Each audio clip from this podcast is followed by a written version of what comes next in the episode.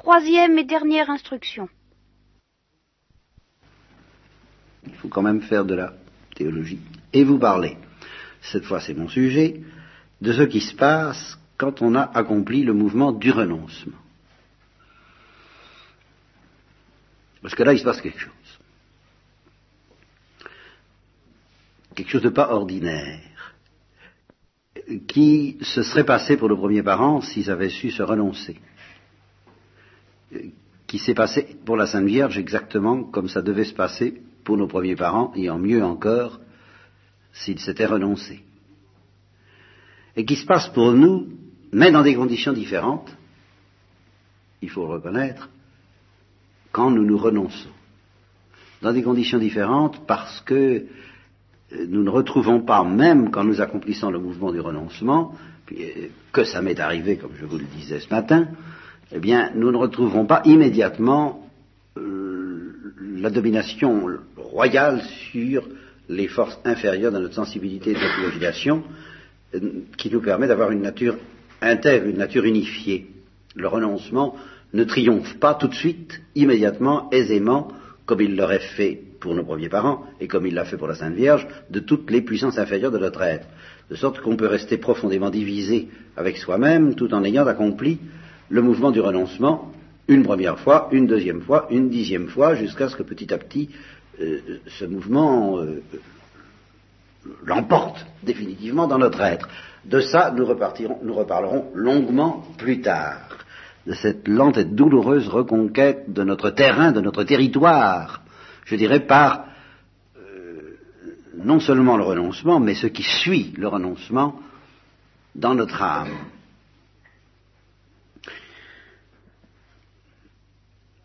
C'est ça, qui fait que c'est difficile d'en parler, c'est que ça m'est beaucoup plus difficile que pour le renoncement lui-même d'évoquer l'expérience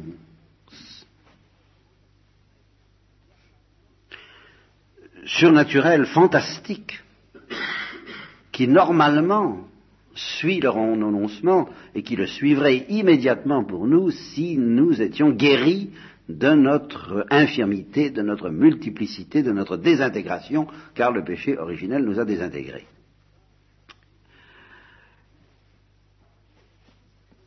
Alors, ce qui se passe, c'est, comment le dire, enfin que, dès que Dieu voit, dès que Dieu voit que nous sommes réceptifs, et nous sommes réceptifs de par le renoncement, et, seulement par là. Eh bien, il s'engouffre. Avant le péché de nos premiers parents, le renoncement suffisait pour que Dieu s'engouffre et nous emporte dans la gloire. Voilà. Alors depuis Jésus-Christ, c'est ce qui a lieu. Encore maintenant. Mais, naturellement, ce mouvement par lequel nous sommes emportés vers la gloire, et je vous expliquerai tout de même un peu plus concrètement ce que ça veut dire, est freiné par la présence du péché, ce que Saint Paul appelle le vieil homme, de sorte que il y a deux hommes en moi, l'un qui est tiré vers la gloire, et l'autre, comme nous le verrons, qui est tiré vers la mort. Et ça fait un écartèlement pas ordinaire. Et c'est la condition chrétienne. Et ce qui nous console, c'est quand on y regarde un peu plus près, c'est la condition du Christ lui-même. Alors, on se dit, bon, ben, s'il a avalé ce calice, on peut bien l'avaler à notre tour. Mais je ne parle pas, pour le moment, du côté dont j'ai conscience, et qui freine les, choses par lesquelles nous sommes tirés vers la mort. Je dis qu'à chaque fois que nous nous renonçons, nous sommes tirés vers la gloire. C'est-à-dire que s'engouffre en nous une force qui, s'il n'y avait rien d'autre, en tout cas, s'il n'y avait pas ce péché qui nous contrarie, eh bien, nous ferait mourir immédiatement de gloire. Voilà. Et non pas, comme souvent on meurt, nous ferait mourir de mort. Nous mourrons de mort, qu'est-ce que ça veut dire? Je vous l'expliquerai longuement quand je vous aurai parlé de la chute et de ce qui en résulte. Nous mourrons d'une mort dont l'aiguillon est le péché. Mais il y a aussi une mort dont l'aiguillon est la gloire. Et chaque fois que nous nous renonçons, et en particulier de manière difficile, et par exemple cette femme dont nous avons eu l'exemple ce midi au réfectoire, eh bien, même si ça n'a pas lieu immédiatement parce que notre nature est trop complexe et trop délabrée pour que ça puisse se faire euh, tout seul, comme ça, comme pour la Sainte Vierge, et nous, sommes visités un instant par quelque chose qui peut faire mourir et qui est de l'ordre de la gloire. Voilà. Et c'est pour ça que le, le, prêtre qui raconte cette histoire dit qu'il aurait eu envie de baiser la main de cette femme parce qu'elle a été, elle, était au ciel, il le dit. Pendant un instant, elle, était partie. Elle était partie parce qu'elle a, été au bord peut-être de l'enfer, il le dit d'ailleurs. Elle a subi quelque chose qui était la tentation peut-être de la révolte ou du désespoir le plus infernal. Elle a été sauvée par la prière de ce prêtre invisible.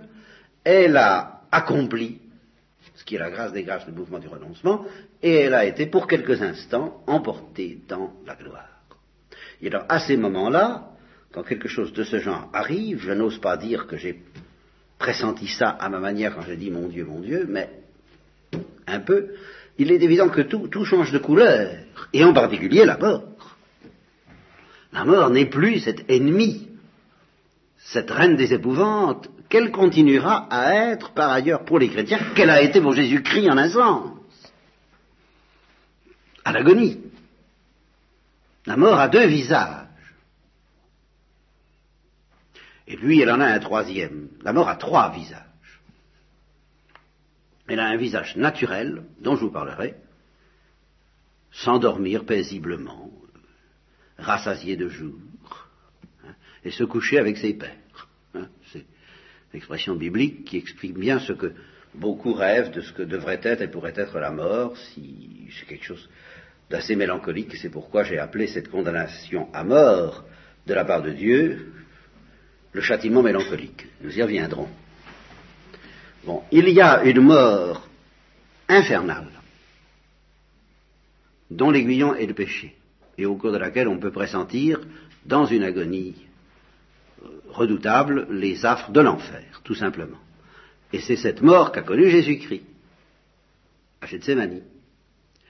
Et il y a une mort, alors qui est purement et simplement euh, le départ d'un aviron vers la gloire l'ascenseur divin, la flamme de la bougie qui part, qui s'éteint, mais par en haut. Je ne sais pas si vous avez remarqué qu'une flamme de bougie, quand ça s'éteint, on sent que, il y a quelque chose qui, ça file.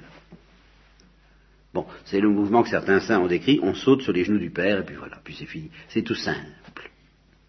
C'est l'entrée toute simple dans notre demeure éternelle. Ça, c'est un visage de la mort, et il est vrai. Et à chaque fois qu'on se renonce, ce visage nous visite.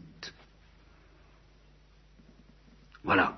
Alors, quelles que soient les difficultés que nous connaîtrons après, hein, je voudrais chanter quand même ce visage de la mort. Je voudrais le chanter, je me sens impuissant, je me sens incapable. Alors, il faut faire appel au saint. Je vous l'ai déjà dit, je crois la dernière fois, la, flèche de feu de Thérèse de l'Enfant Jésus, disant une seconde de plus, et je mourrais, mais je mourrais évidemment de gloire, d'amour, cette obsession de la famille Martin de mourir d'amour, vous voyez, c'est-à-dire de mourir d'une mort en aiguillant, et l'amour, c'est-à-dire la gloire, et non plus le péché, et non plus l'enfer. Ce qu'il y a de plus profond on dit qu'il ne faut pas désirer les extases. Sous l'aspect où l'extase ferait partie de notre vie comme d'un agrément, ma foi, intéressant, hein, euh, spectaculaire, alors là c'est abominable, c'est encore une fois mettre le ciel en cage. Vous voyez? Mais sous l'aspect où l'extase c'est la gloire, c'est le départ, c'est l'arrachement de notre être à la pesanteur de la terre et de la chair, ben, l'extase est évidemment ce qu'on peut désirer de plus, c'est la seule chose à, désirer. Évidemment, ça suppose un désir de Dieu à en mourir, et c'est là-dessus que je vais revenir au point de vue théologique.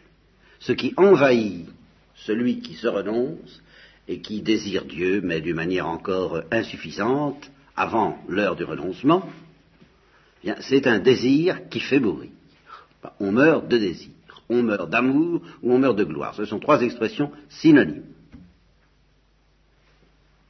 Il y a l'histoire de la bienheureuse Imelda, je voulais peut-être raconter. Je recommence. Jeune enfant de 9 ans, à ce temps, en ce temps-là, on ne donnait pas la communion facilement. Elle, elle, se consumait du désir de communier. À mon avis, elle appartenait déjà à ce que j'appellerais l'ordre de la gloire, mais je vous expliquerai ça plus tard. je ne peux pas tout vous dire d'un coup. Toujours est-il qu'elle a obtenu d'une manière miraculeuse que l'hostie se détache des mains du prêtre pour, que, pour venir dans sa bouche, et puis elle s'est engloutie dans l'action de grâce, elle s'est, comme on dit, n'est-ce pas, l'expression pieuse, n'est-ce pas, elle s'est abîmée dans la prière, elle était perdue dans la prière, elle était tellement bien perdue qu'on ne l'a jamais retrouvée, parce qu'en essayant de la réveiller, elle était morte. Évidemment, morte en, toute suavité, une mort dans laquelle vraiment la suavité l'emporte.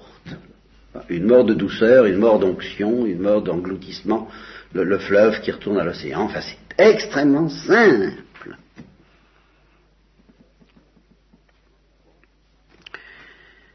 Voilà ce qui arrive à ceux qui se renoncent. Et à chaque fois qu'ils se renoncent. Voilà ce qui serait arrivé à nos premiers parents si c'était annoncé. C'était cette mort dont Marie nous donne l'exemple certain, pour ceux qui ont la foi, dans le mystère de l'Assomption. Voilà, je voudrais bien insister là-dessus.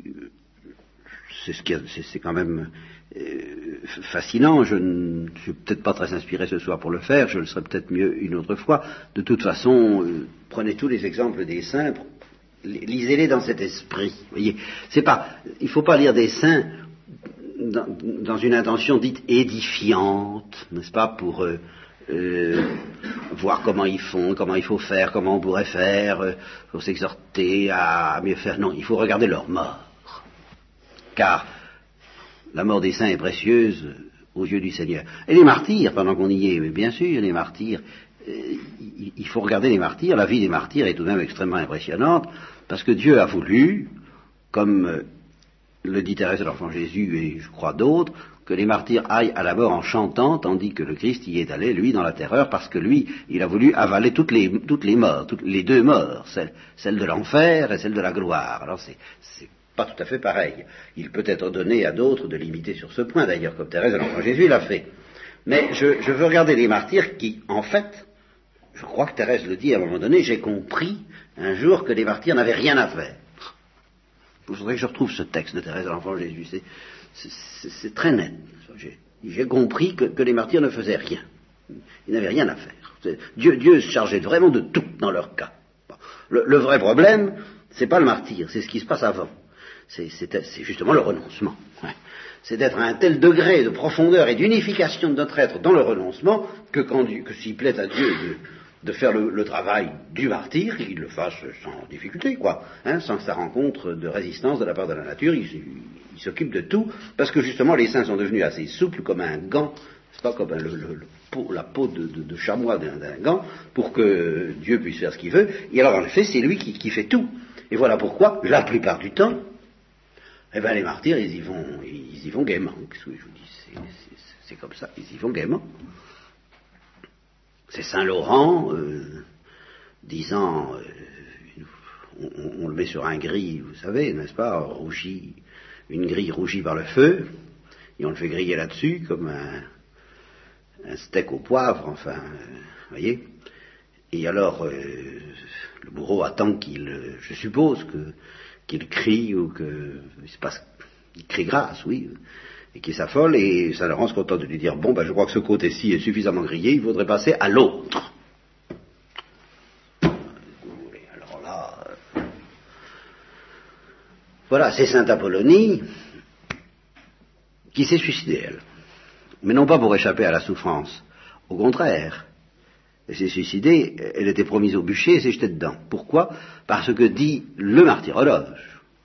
Alors, on peut tout de même le recevoir avec piété, même si on en doute historiquement, il n'y a pas de blasphème dans son cas, parce que le feu intérieur était tellement brûlant qu'elle s'est jetée dans le feu extérieur comme dans une source de rafraîchissement. Voilà. Presque tous les martyrs offrent un exemple, n'est-ce pas? Ils ont une espèce de, ils sont tirés d'affaire, quoi. Je peux pas vous dire autrement, moi. Ils sont tirés d'affaire. Quand saint Ignace dit eh bien oui, je vais être broyé par la dent des bêtes comme le blé est broyé pour faire de la farine, il faut que je sois moulu vous voulez, il les choses dans, une lumière très spéciale. Enfin, c'est, euh, pour aller chercher de telles analogies, il faut, avoir décollé. Et c'est ça qui est impressionnant, et c'est parfaitement inimitable. Mais justement, il n'est pas question d'imiter cela, mes désirs du martyr ne sont rien. Attention.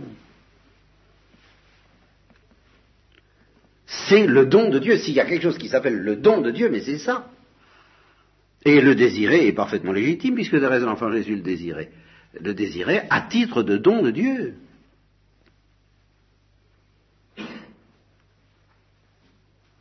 Le, désirer en ayant peut-être très peur, mais en se disant ben, plus j'ai peur, plus il est désirable justement de recevoir ce don qui fait qu'on n'a plus peur.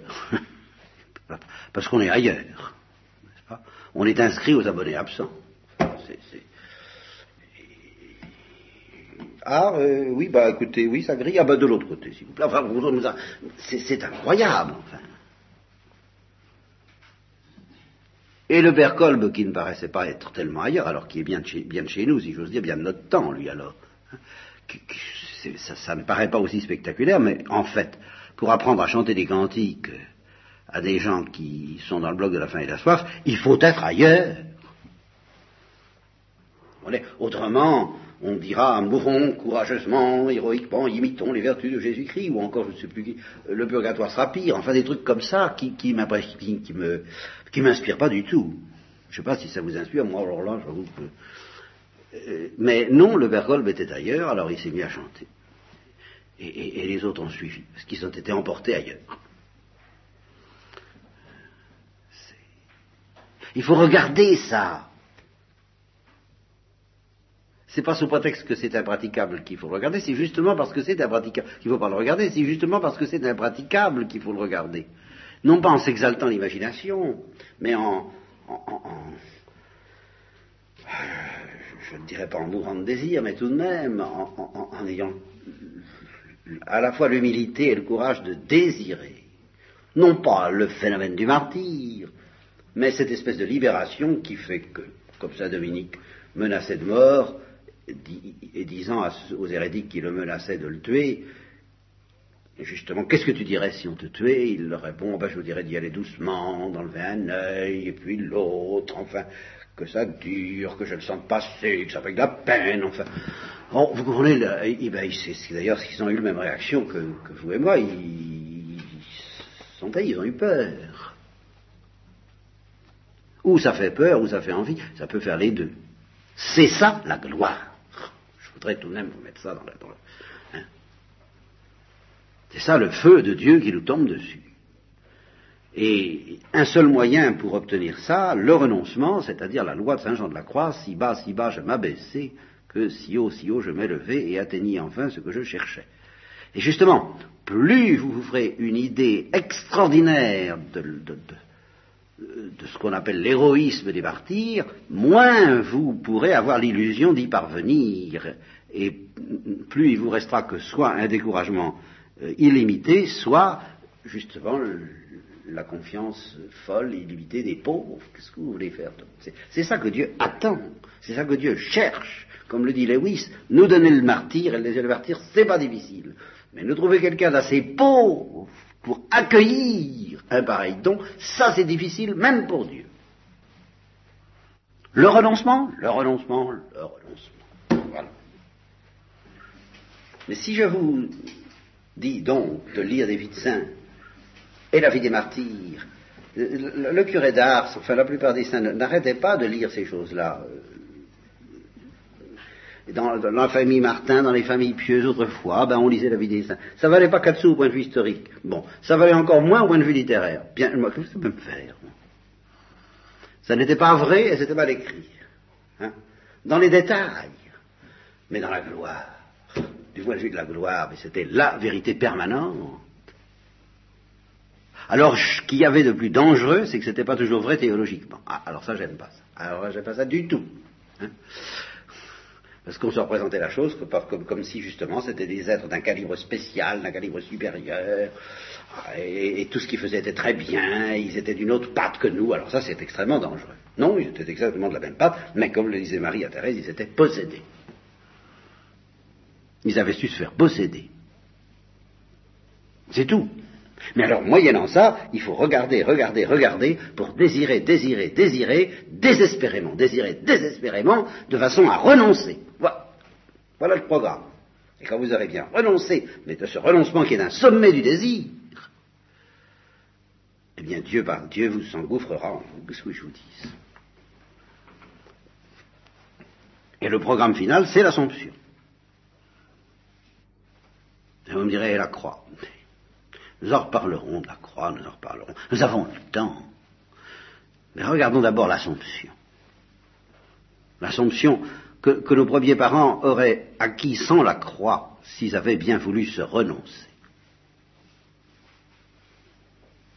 Alors je ne vais pas revenir sur l'épreuve qui leur a été infligée, j'y reviendrai théologiquement euh, en temps voulu et dans un autre cadre, euh, parce que c'est passionnant et difficile à la fois. Euh, en tous les cas, ils n'ont pas su y faire, quoi. Ça, ils ont dérapé parce que c'était des enfants gâtés, d'une certaine manière. Par rapport à nous, c'était des enfants gâtés. Et c'est toujours dangereux d'être un enfant gâté. Même Dieu a pu s'en mordre les doigts. Tout au moins, il s'en serait mordu les doigts s'il n'avait pas dit bien avant l'Église, Félix Coulpa, heureuse faute qui va me permettre enfin d'être fou. Au, niveau de folie, où j'éprouve le besoin d'être fou pour eux, pas? Heureuse faute. Hein? Alors, évidemment, évidemment, dans ces conditions-là, ils pouvaient se permettre et leur permettre d'être des enfants gâtés, et parce qu'ils étaient des enfants gâtés, qui n'avaient aucune difficulté à ne pas pécher, sauf celle-là, c'est le seul point où une nature intègre soit vulnérable, c'est le renoncement. Nous, nous sommes vulnérables par des tas de trucs qui nous font peur, mais qui n'ont d'ailleurs aucune espèce d'importance en eux-mêmes, et qui sont de la matière à la miséricorde, car de même qu'un moulin a besoin de blé pour faire de la farine, la miséricorde a besoin de misère. C'est, ça que nous faisons. Le, sacrement de pénitence, c'est exactement le, cultivateur qui apporte du blé au moulin. Le moulin, c'est cette espèce de bâtisse euh, qui s'appelle la confessionnale. Le meunier, c'est le confesseur. Hein, et le blé, ben, c'est la misère. C'est le péché. C'est le péché, sauf dans la mesure, sauf le renoncement. C'est la seule chose qu'on ne peut pas donner au confessionnal, parce que justement, si on ne se renonce pas, on n'y va pas. c'est simple. Ou si on ne veut pas se renoncer, on ne veut pas y aller. Si on ne veut pas être humble, si on ne veut pas s'écraser un peu, s'écraser, vous voyez, alors euh, on n'est pas pressé d'y aller. Ou alors on y va du bout des lèvres, ce qui n'est pas y aller. Ça, évidemment, il faudrait qu'à chaque fois qu'on va au, sacrement de pénitence, ce soit dans, un très grand déchirement. Il faudrait accepter d'être un peu broyé par la dent des bêtes, euh, des bêtes que nous portons en nous. Et, et alors là, euh, ben, la miséricorde de toute cette misère ferait de la gloire. C'est ça la, transformation fantastique du sacrement de pénitence, et de l'eau bénite, et de tout mouvement par lequel nous sommes humbles, et par lequel nous, nous crions au secours. Tout, tout, tout, sauf le refus du renoncement. Parce que justement, c'est le refus de supplier, c'est le refus de demander pardon, c'est le refus de faire marcher la machine, c'est le refus de donner sa misère. Tout est transformé en gloire par le sang du Christ triomphant et la miséricorde triomphante. Mais le renoncement, non, ça ne marche pas. Voyez, si, on n'accepte pas ça, de sorte que nous sommes dans la même condition, dans la même situation en fin de compte que nos premiers parents. Avec cette différence que justement parce que nous ne sommes pas des enfants gâtés, nous, nous sommes des enfants pas gâtés, nous sommes des enfants malheureux, nous sommes des enfants écrasés par le poids du péché, par le poids de la vie, par le, alors on a tout de même beaucoup plus de chance que nos premiers parents de euh, refuser le mouvement du renoncement. Par ailleurs, si nous le refusons, ben, c'est beaucoup plus grave, comme nous le verrons. Beaucoup plus grave qu'eux encore. En tout cas, ils n'ont pas su. Ils n'ont pas su. Donc, euh, nous allons commencer ce soir l'étude de la chute et des conséquences de la chute, de la nature déchue, de la nature désintégrée et de la nature en voie de rachat, en voie de rédemption. Mais avant d'aborder cet énorme continent qui nous concerne de, de si près, euh, une, une, dernière leçon, ce, ce, fait que nos premiers parents aient péché, alors que nos premiers parents possédaient une, quantité de, de, de vertu et d'amour bien supérieure à tout ce que nous pourrons avoir et à tout ce que nous pouvons rêver, euh, vous voyez comme c'est dangereux, je dirais presque comme c'est dangereux d'être innocent. Et on pourrait dire, ce ne serait pas tellement paradoxal, une seule créature a su triompher de l'épreuve de l'innocence, la Sainte Vierge, chez les hommes. Ce serait excessif, parce qu'il y a tout de même eu des anges. Il y a eu un bon nombre d'anges qui ont su triompher de cette épreuve de l'innocence, mais enfin c'est très dangereux parce que c'est une immense richesse. Et que la nécessité du renoncement dans ces conditions-là euh, est vraiment euh, très rude. Oh, celui, pour celui qui consent au renoncement, la suavité l'emporte, c'est une affaire entendue, ça, euh, on m'a reproché une fois ou l'autre de ne pas le dire suffisamment, qu'en en dehors du péché, la suavité l'emporte, mais euh, juste avant de dire oui, au moment du choix, il y a une très grande difficulté, et elle est plus grande pour ceux qui ne sont pas blessés par le péché que pour ceux qui sont blessés par le péché. Je crois que je vous l'avais déjà dit, mais enfin, retenons ça une dernière fois, de façon à évacuer à la fois la nostalgie de cet état de nos premiers parents, et puis à nous méfier de toutes les qualités que nous avons, non pas pour les bousiller, nos qualités, mais pour les donner, mais pour les donner en tremblant de s'y complaire. Parce que c'est ça qui a perdu nos premiers parents tout de même. En tous les cas, ça ne les a pas sauvés. Voilà. Alors, je vais commencer, malgré les conditions difficiles, je vais commencer à vous parler de la nature déchue. L'article premier, que je voudrais bien souligner tout de suite, tout de même, c'est que jamais la nature humaine n'a été purement et simplement en état de déchéance.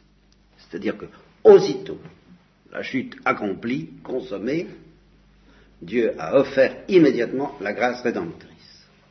C'est-à-dire que tout se passe, tout s'est passé comme si, dans un coin de l'univers, situé à des, années-lumière, le, Christ subissait déjà la passion, réconciliait déjà son Père avec l'humanité, et par conséquent obtenait, une fois pour toutes, toutes les grâces de rédemption dont le genre humain avait besoin pour être sauvé.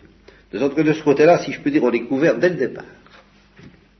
Le Christ viendrait plus tard, dans des milliers d'années, dans, je ne sais pas combien, hein, euh, mais euh, aux yeux de Dieu, c'est déjà fait. La réconciliation a déjà été payée dans l'éternité de la vision divine. Le Christ a toujours et éternellement payé le prix du sang.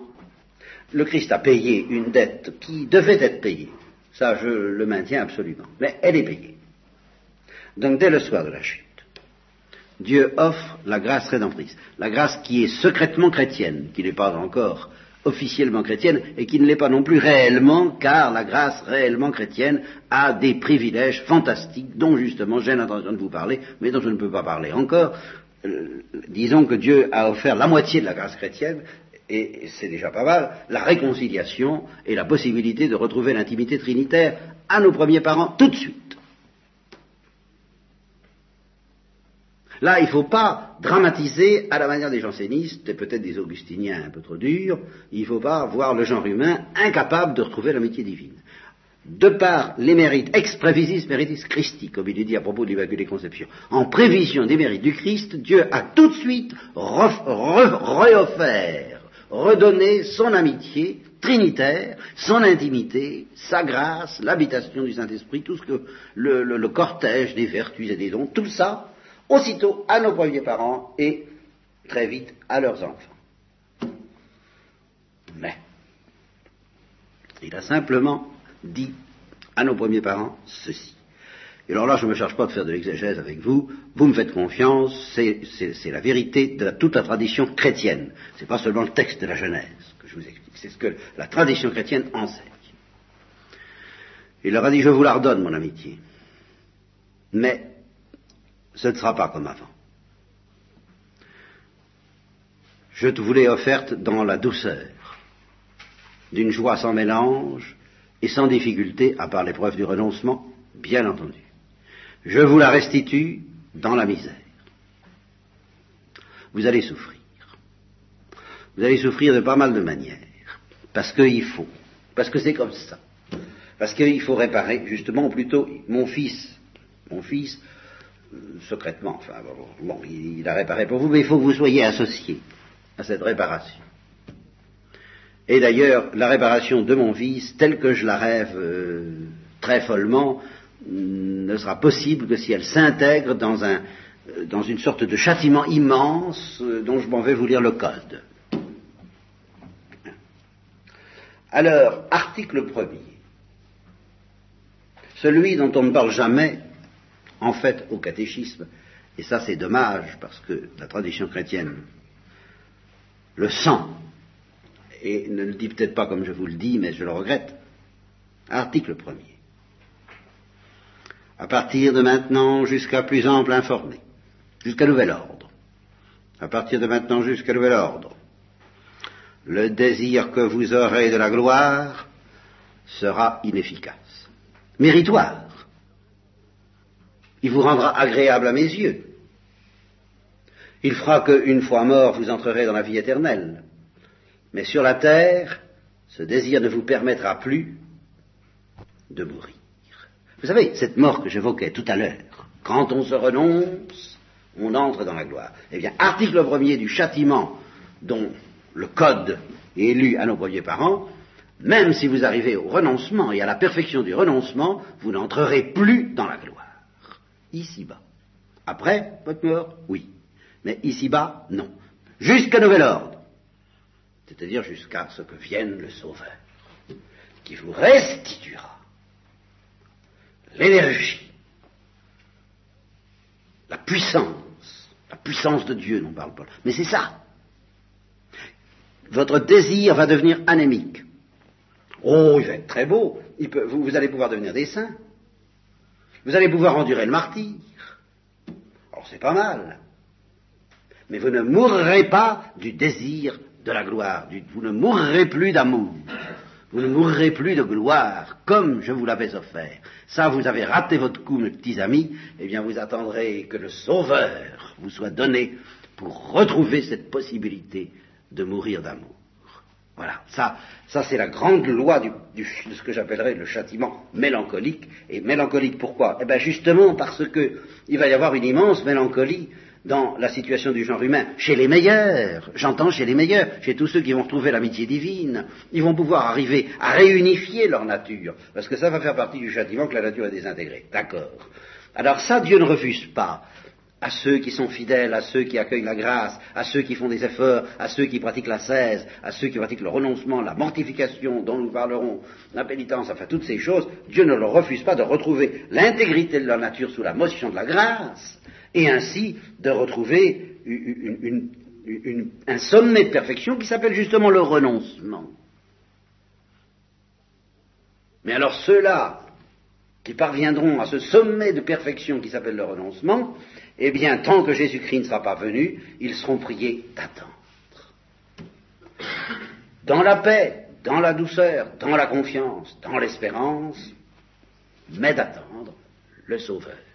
Et au fond, c'est ça le paradoxe que je n'ai jamais su bien dire, et que je n'ai jamais su entendre, et je n'ai pas jamais entendu bien dire de la condition chrétienne, c'est que seuls ne sauront vraiment attendre le Sauveur que ceux qui seront déjà sauvés. Seuls ceux qui seront sauvés, et plus ils seront sauvés, c'est-à-dire plus ils retrouveront l'intimité divine, plus ils sauront ce qui leur manque, et gémiront avec mélancolie, avec nostalgie, avec un désir gémissant vers celui qui leur restituera l'oxygène et la santé nécessaires pour sauter en l'air de gloire, c'est-à-dire le Sauveur. Seuls les sauvés appelleront le Sauveur. C'est paradoxal, vous me direz. Pourquoi appeler le sauveur puisqu'on est déjà sauvé? Ah ben c'est parce qu'on n'est quand même pas tout à fait.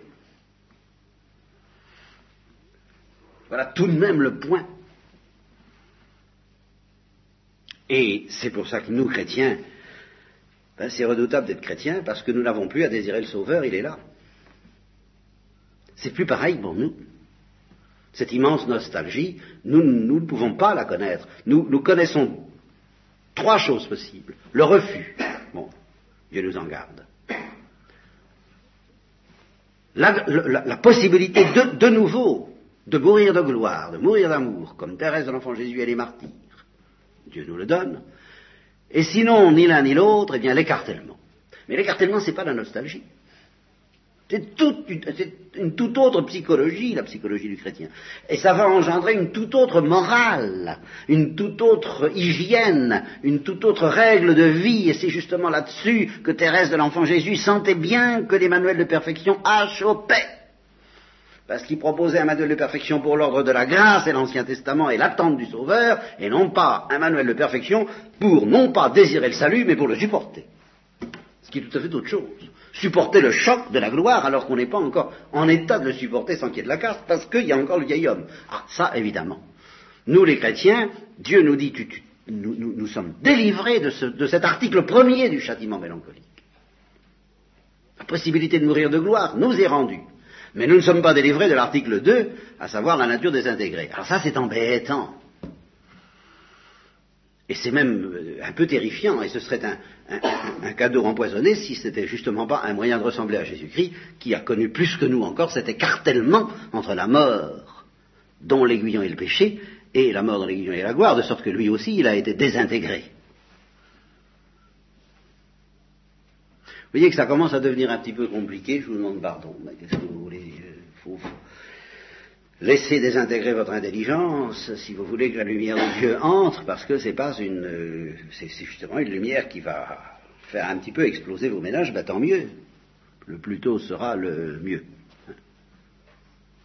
Alors, nous n'en sommes pas donc au Sauveur. Article premier, donc pour tous les, saints de l'Inde euh, et même du peuple juif, donc qui aura pourtant des particularités à lui dans cette histoire, enfin de tous les peuples qui ont précédé le peuple juif, pour tous les justes, pour tous ceux qui font des efforts, eh bien, euh, il n'y aura pas le, grabuge chrétien, n'est-ce pas, cette espèce d'intensité apocalyptique de la lutte entre la lumière et les ténèbres, qui est quelque chose d'assez sonné. Mais il n'y aura pas non plus cette lumière fantastique, fulgurante, que nous attendons à Noël, que nous attendons encore, bien qu'elle soit là, mais qu'il faut bien apprendre à attendre parce qu'il faut bien apprendre, il faut bien apprendre à la comprendre et à comprendre dans quel état tout de même l'humanité même sauvée, les meilleurs d'entre les justes, justement dans quelle ténèbres, dans quelle, dans quelle obscurité, dans quelle euh, justement dans quelle anémie, dans quelle langueur, voilà. Ils étaient en attendant que revienne celui qui allait tout faire sauter dans leur cœur, mais eux, non, ben, ils ne pouvaient pas sauter, ils pouvaient que attendre, attendre, attendre, attendre toujours. Nous, nous avons la tendance à dire, euh, mon Dieu, je ne suis pas pressé, mais ceux d'avant, eh bien, c'est Dieu qui ne leur paraissait pas pressé. Je parle des justes. Combien ont désiré voir ce que vous voyez et ne l'ont pas vu. Et relisez, c'est la pénitence que je vous donne pour cette récollection, parce que fichez rien quand même, il faut faire quelque chose. Euh, L'épître aux Hébreux, je crois que c'est le chapitre 11. Vous chercherez si c'est pas chapitre 11. C'est, c'est pas l'hymne à la charité, c'est l'hymne à la foi. Ce tout ce qu'on réussit à accomplir dans cet état où la gloire n'était plus, où on ne pouvait pas mourir de gloire, tout ce qu'on réussit à accomplir, ceux qui étaient simplement soutenus par le Saint-Esprit et la grâce, mais pas par la gloire. Tout ce qu'ils ont souffert, y compris le martyr, car on peut aller jusqu'au martyr dans cet état et, le supporter avec paix, avec paix. Si la paix du Saint-Esprit nous tient, on, on le supportera avec paix. C'est pas ça la question. C'est ça que je n'explique pas d'ailleurs entièrement maintenant, parce que j'ai évoqué tout à l'heure le martyr pour vous faire comprendre ce que c'est que la gloire, et puis maintenant voilà que j'évoque le martyr en vous disant ça n'est pas la gloire. Ben oui, ils sont morts dans l'amour de Dieu, ils ne sont pas morts de l'amour de Dieu. Voilà ce qui est arrivé aux martyrs de l'Épître aux Hébreux. Et la fin de ce petit passage le dit dans toute lettre, ils n'ont pas reçu leur récompense. Malgré ça, ils n'ont pas, ils ont dû attendre encore leur récompense. Et la récompense, c'est la gloire, c'est c'est ce- ce- cette, cette explosion. Eh bien, ils ont dû l'attendre parce que nous avions, nous, un sort meilleur et ils ne devaient pas parvenir sans nous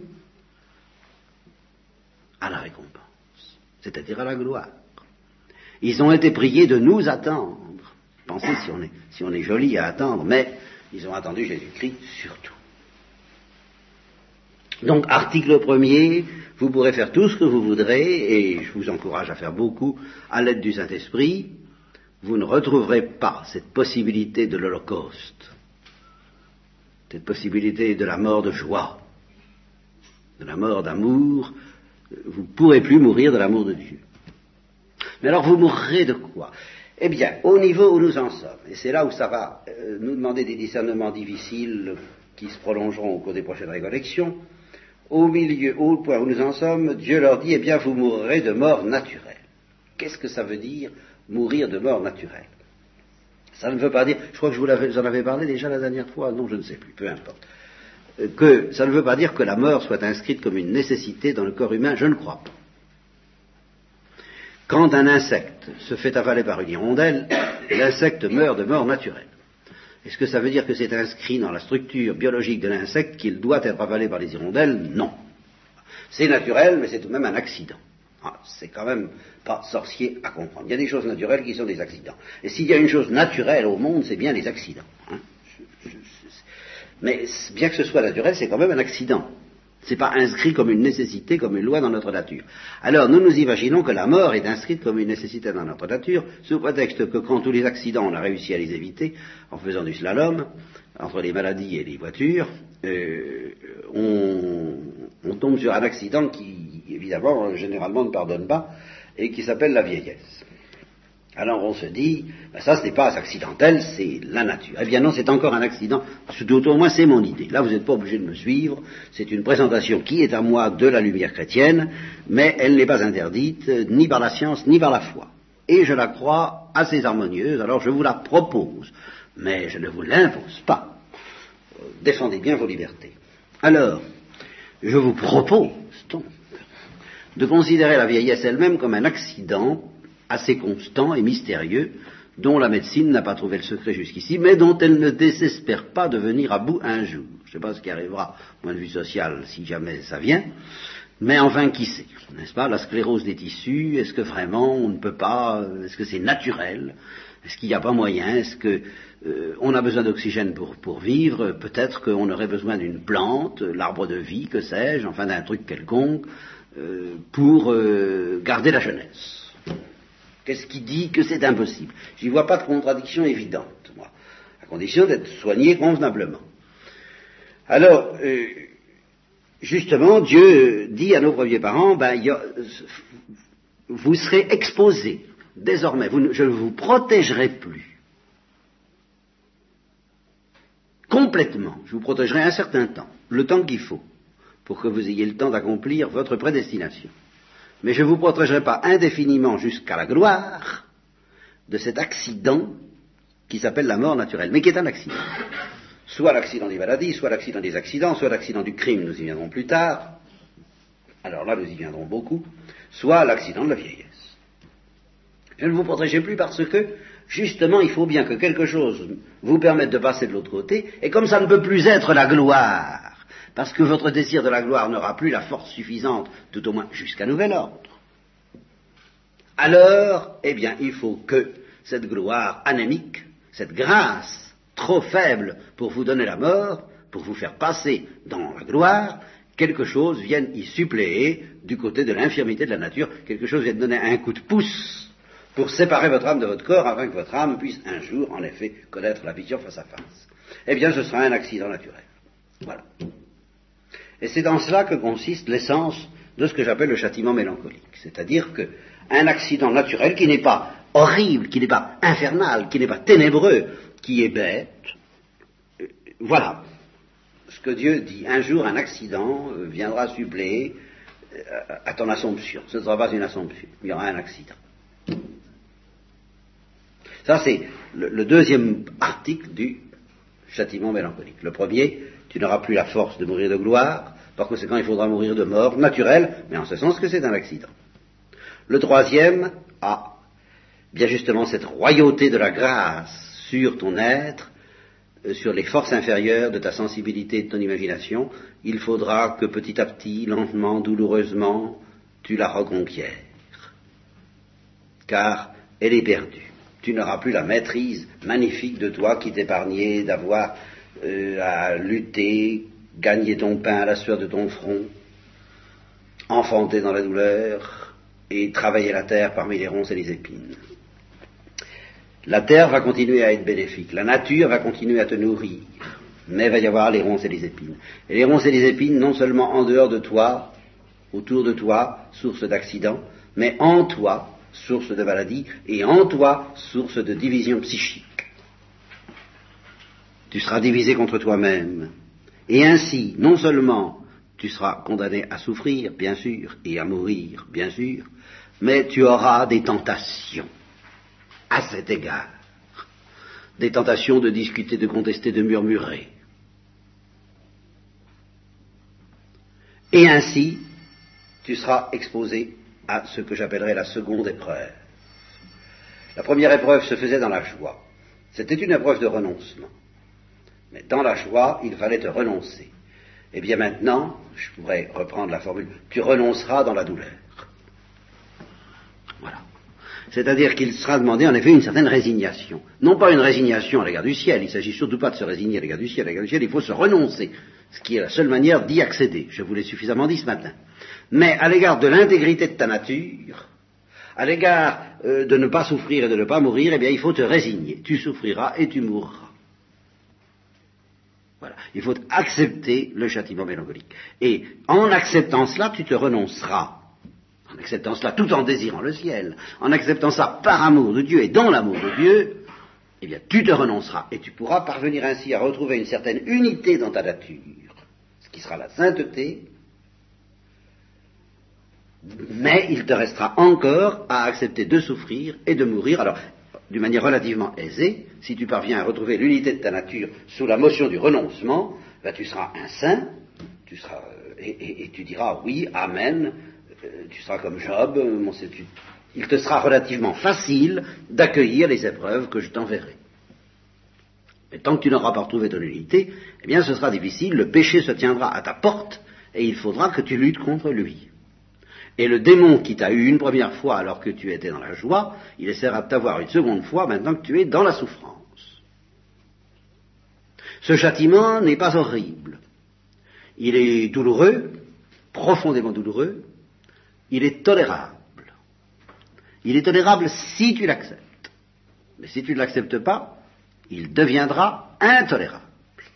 Et c'est là où la situation va se compliquer parce que dès le lendemain de la chute, je ne sais pas ce qu'il en a été de nos premiers parents, mais dès le lendemain de la chute, eh bien, euh, nous avons alors l'histoire fondamentale que nous examinerons la prochaine fois d'Abel et de Caïn, c'est-à-dire des deux grandes manières que l'homme peut avoir d'accepter ou de refuser ce châtiment mélancolique. Et alors il en résulte que la condition humaine, qui aurait dû se définir normalement par le châtiment mélancolique, ne va pas se laisser définir seulement par le châtiment mélancolique, mais par ce que j'appellerais les complications infernales que l'attitude de Cain va entraîner à propos de ce châtiment. Et qui va faire qu'on va plus connaître seulement la mort comme mort naturelle, mais la mort comme mort infernale, et qu'il faudra qu'un jour cette mort infernale soit engloutie par la mort de gloire, ce qui sera le mystère du Christ dont nous parlerons plus tard.